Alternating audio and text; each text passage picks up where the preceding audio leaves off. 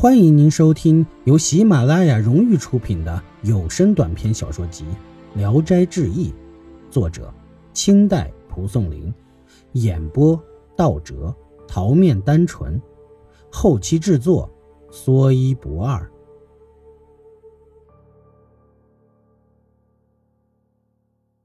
每逢母亲愁闷生气，英宁来到跟前笑一笑，就消气儿了。仆人婢女犯了小过错。害怕挨打，往往就求他去和母亲说话。犯了过错的婢女再进去认错，常常可以免去责罚。只是因您爱花成了癖好，向亲戚朋友家物色寻遍，又偷偷典当了首饰，购买好品种。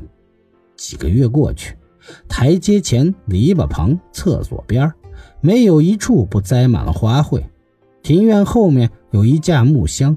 原就是紧靠着西边的邻居家，英宁时常攀爬上去，摘下花朵用来粘带玩赏。母亲有时遇见，总是训斥他，英宁却始终不改。一天，西林家的儿子看见他，就直盯着看，神魂颠倒。英宁没有回避，反而笑了起来。西林的儿子以为英宁对自己有意，心里越发的淫荡。伊宁指了指墙底，笑着爬下树去。西林的儿子以为是只是约会的地方，高兴极了。天一黑就去了那墙脚下，伊宁果然在那里。他扑上去就要奸淫她，下部像是锥子扎了，一直痛到心里，大声嚎叫着倒在地上。仔细一看，并不是伊宁，而是一根枯木躺在墙边，所交接的原来。只是被雨水淋出来的窟窿。林家父亲听到嚎叫声，急忙跑出来查问，只是呻吟着，却不说话。妻子来了，才告诉他实情。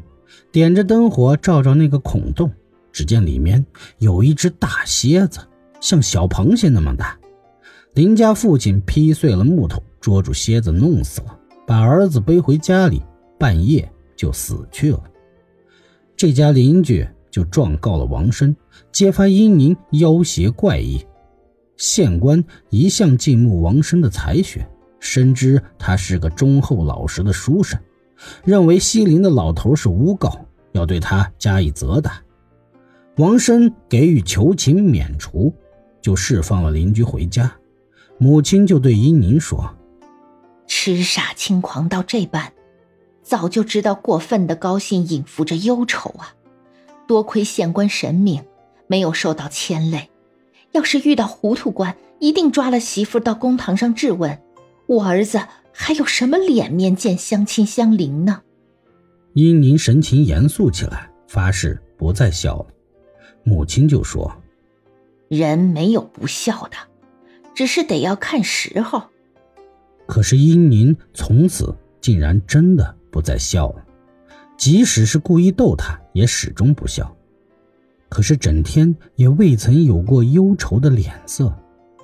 一天晚上，英宁对着王子服流下了眼泪。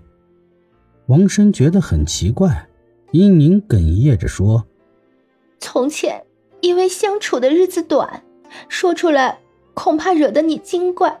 如今看出婆婆和你都很疼爱我，没有别的想法。”照直告诉你们，也许没有妨碍吧。我本是狐狸生的，母亲临走时将我托付给鬼母，相依为命十多年，才有今天。我又没有兄弟，所能依靠的只有你。老母亲孤寂的长眠在山边，没有人可怜她，把尸骨与父亲合葬，在九泉之下，常为这事悲伤难过。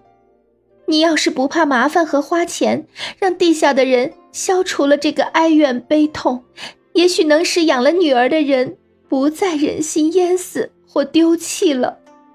王生答应下来，可是担心坟墓迷失在荒草里。英宁只是说不必担心。按照商定的日子，夫妻俩用车子装着棺材去了。英宁在荒野杂乱的灌木丛中。指出了坟墓的所在，果然掘到了老妇人的尸首，皮肤还仍然完好。殷宁抚摸着，痛哭了一场。抬进棺材运回来，找到秦氏的坟墓合葬在一起了。这天夜里，王生梦见老妇人前来道谢，醒来后就向殷宁说了。殷宁说：“我在夜里见到她了，嘱咐不要惊动你呢。”王生埋怨不挽留住老妇人，英宁就说：“她是鬼，活人多的地方阳气旺盛，怎么能常住下去呢？”